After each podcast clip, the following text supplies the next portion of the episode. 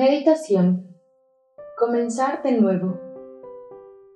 El reino de Dios padece violencia, y quienes se esfuerzan la conquistan. Padece violencia la Iglesia por parte de los poderes del mal, y padece violencia el alma de cada hombre, inclinada al mal como consecuencia del pecado original. Será necesario luchar hasta el final de nuestros días para seguir al Señor en esta vida y contemplarle eternamente en el cielo. La vida del cristiano no es compatible con el aburguesamiento, la comodidad y la tibieza. El adviento es un tiempo propicio para que examinemos cómo luchamos contra las propias pasiones, los defectos, el pecado, el mal carácter. Esta lucha que nos pide el Señor a lo largo de nuestra vida muchas veces se concretará en fortalecer para cumplir delicadamente nuestros actos de piedad con el Señor, sin abandonarlos por cualquier cosa o por el estado de ánimo. Se concretará en el modo de vivir la caridad, en hacer un apostolado eficaz a nuestro alrededor. El Señor está a nuestro lado y ha puesto un ángel custodio que nos ayudará en la lucha si acudimos a Él.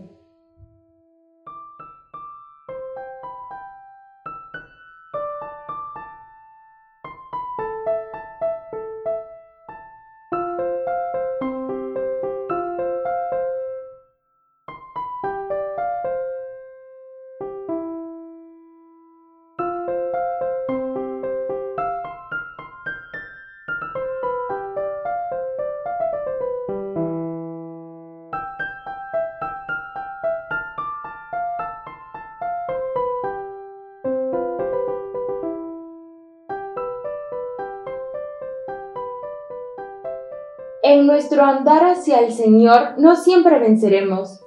Tendremos muchas derrotas. Unas de escasos relieve y otras tendrán importancia. Pero el desagravio y la contrición nos acercarán más a Dios y comenzaremos de nuevo sin pesimismo, fruto de la soberbia, con paciencia y humildad, pidiendo más ayuda al Señor.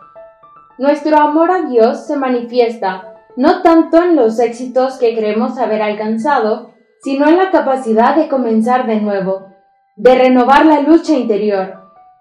Pidamos hoy a la Virgen la gracia de no abandonarla jamás y la humildad de recomenzar siempre.